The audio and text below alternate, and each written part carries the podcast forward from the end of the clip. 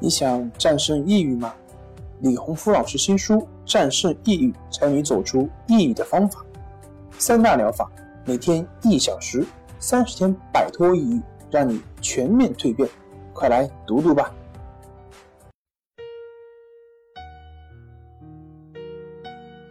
病友的深夜独白，你能看到自己的影子？你在说。我在听。如果你想和我聊聊你的故事，请添加微信 s u 九九一二三四五六七八九。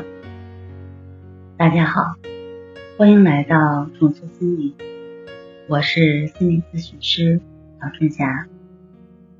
今天我们来聊一聊孩子多动症的话题。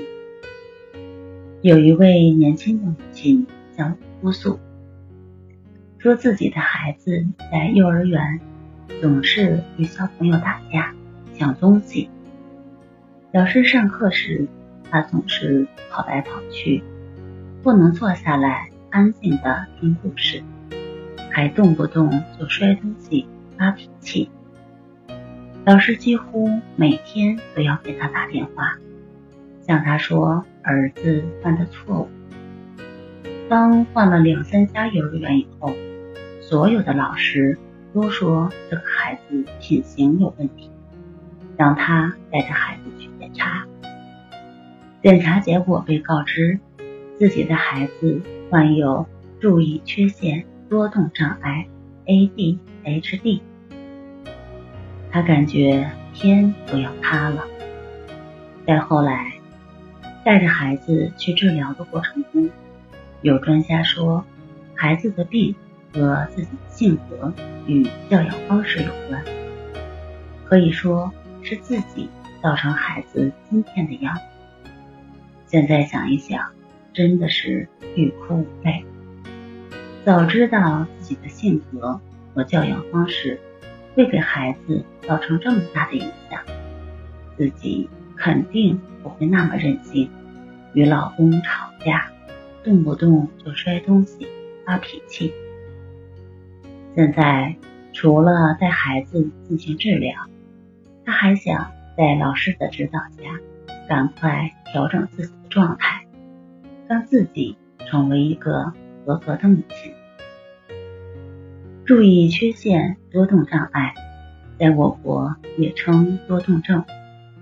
病因和发病机制不清，目前认为是多种因素互相作用导致，比如遗传因素、环境因素、家庭和心理社会因素等，比如父母关系不和、教养方式不当、父母性格不良、父亲有冲动、反社会行为或物质成瘾。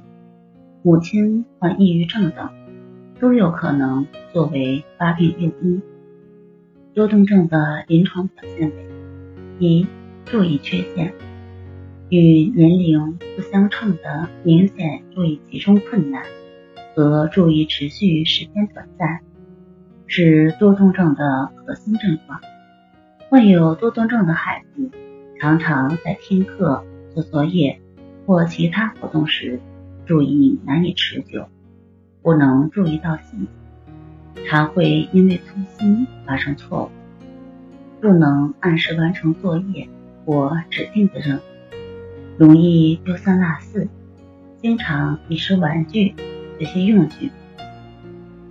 二、活动过多，不能安静的坐着，总在座位上扭来扭去，或到处奔跑攀爬。